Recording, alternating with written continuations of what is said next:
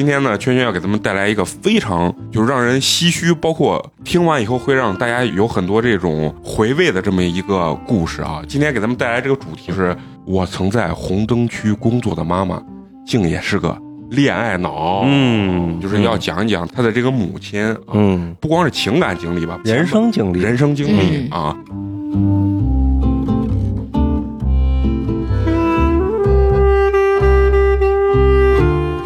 最开始其实是不完全不知道这些的，这些也是后来才知道，他是为了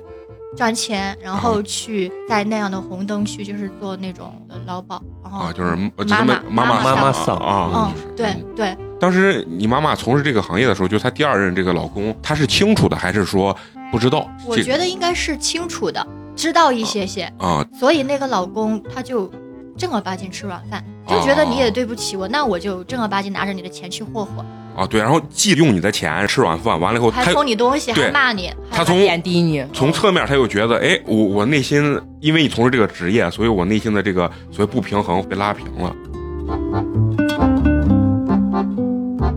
刚开始只是喝了酒之后关了门，闭着就是这样打他。他聪明的一点就是他一定会喝了酒之后打，他清醒的时候不会乱说，不会打，啊，就是搞借着酒劲儿呃，然后打完之后又道歉嘛，就一贯的这种酒鬼的这种、嗯这种没有纯渣男嘛，这不是好多电视剧里面都是那就是啊生气的时候控制不住自己的时候打你，完了以后跪下，啊一起呃一一醒来就哄跪下，然后扇自己嘛。哦对。对对，然后道歉，道完歉，然后直到有一次是因为很多邻居都来围观了，嗯我妈就一下子就跟他受不了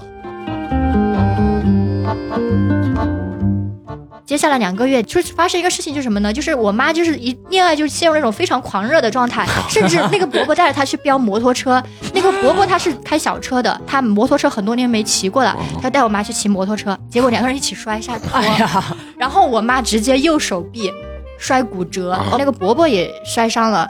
当时我我以为按我妈的性格会很生气，嗯，因为这男的把我都人都嗯快搞半残了，就那同病相怜，哎肯定觉得人家哦帅，一起的，啊对。但是我妈当时觉得太酷了。对，而且我那个伯伯后面通电话，你知道伯伯跟我说，他说他说我真的好感动，说你妈居然没有怪我。